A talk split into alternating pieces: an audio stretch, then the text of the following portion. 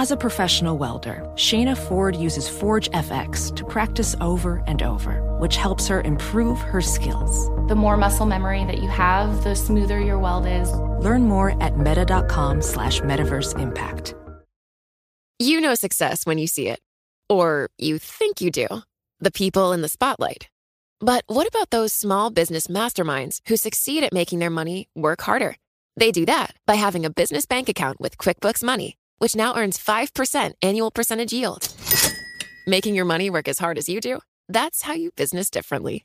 Learn more about QuickBooks Money at quickbooks.com slash 5APY. Banking services provided by Green Dot Bank, member FDIC. Only funds and envelopes earn APY. APY can change at any time.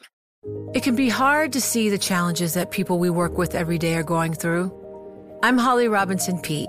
Join us on The Visibility Gap, a new podcast presented by Cigna Healthcare. Download it wherever you get your podcasts. Le entregamos todo lo que necesita saber para comenzar el día. Esto es Bloomberg Daybreak para los que escuchan en América Latina y el resto del mundo. Feliz viernes y bienvenido a Daybreak en español. Es 18 de febrero de 2022, soy Eduardo Thompson y estas son las noticias principales. El ministro de Relaciones Exteriores de Rusia, Sergei Lavrov, se reunirá en Europa la próxima semana con el secretario de Estado de Estados Unidos, Anthony Blinken, en medio de la escalada de tensiones por la presencia militar de Moscú cerca de Ucrania. El Kremlin continúa negando que tenga planes de invadir. Blinken asistirá hoy a una conferencia de seguridad de tres días en Múnich. El presidente de Estados Unidos, Joe Biden, hablará con líderes transatlánticos por teléfono. En este escenario, los futuros en Wall Street registran alzas, al igual que las acciones europeas. Asia cerró con pérdidas. El crudo retrocede y la tasa de los bonos a 10 años del Tesoro sube. El Bitcoin cae. Los miembros de la Junta de la Fed hablan sobre inflación. Loretta Mester, presidenta de la Fed de Cleveland, dijo estar lista para elevar las tasas el próximo mes y ajustar la política a un ritmo más rápido si es necesario para frenar la inflación. Hoy habrá declaraciones de otros miembros como Christopher Waller, John Williams y Lael Brainerd.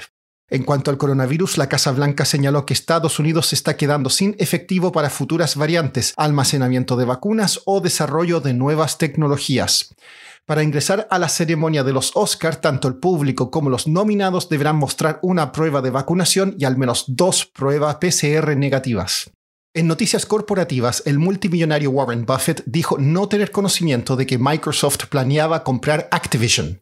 Su firma de inversiones Berkshire Hathaway compró acciones en Activision el año pasado. Por su parte, Meta Platforms ya no está entre las 10 empresas más grandes del mundo en valor de mercado. La matriz de Facebook cerró ayer con un valor de 565 mil millones de dólares, lo que la sitúa en el undécimo lugar detrás de la China Tencent. Pasando a América Latina, el Banco Central de Argentina elevó su tasa de interés de referencia en 250 puntos básicos al 42,5%. Es el segundo aumento este año en momentos que el país ajusta su política monetaria en línea con los objetivos establecidos en sus conversaciones con el FMI. En Colombia, el candidato presidencial Gustavo Petro está ganando popularidad tres meses antes de las elecciones. Una encuesta mostró que por primera vez en casi cuatro años tiene un índice de aprobación mayor al de desaprobación. Petro ha prometido poner fin a la exploración petrolera en el país. Según fuentes, un grupo de tenedores de bonos de la mexicana Crédito Real contrató a la firma Houlihan Lokey para que los asesore en las conversaciones de reestructuración de deuda. China ha estado trabajando por años para aumentar su influencia en América Latina por medio de inversiones. Jonathan Gilbert, periodista de Bloomberg News en Buenos Aires, escribió un artículo que está en el terminal Bloomberg y en bloomberg.com sobre cómo el gigante asiático ha cambiado su estrategia para influir aún más en la región.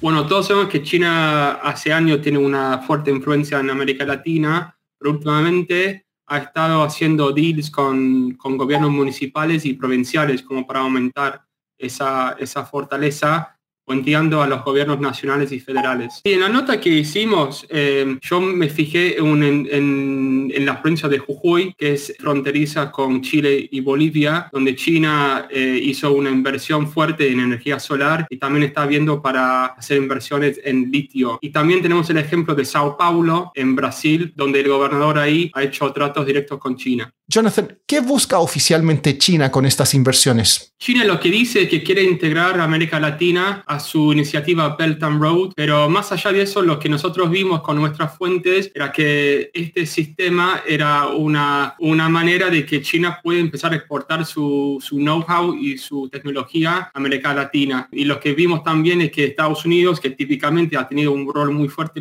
en, América Latina, eh, está teniendo eh, bastante miedo a esta expansión china. ¿Cuál ha sido la respuesta oficial de Estados Unidos? Sí, en la nota tenemos eh, citados a varias fuentes del State Department que hablan de que los gobiernos municipales de América Latina tienen que tener mucho cuidado con aceptar tecnologías de China que pueden ser para uso civil y uso militar. Tenemos el ejemplo que está mencionado de Neuquén, que es una provincia de la Patagonia en Argentina, que tiene una inversión para una, estación eh, espacial eh, que puede ser para ambos usos. Y en Jujuy hay un sistema de cámaras de seguridad que también puede ser para ambos usos. Así que Estados Unidos está advirtiendo a los municipios de tener cuidado con eso.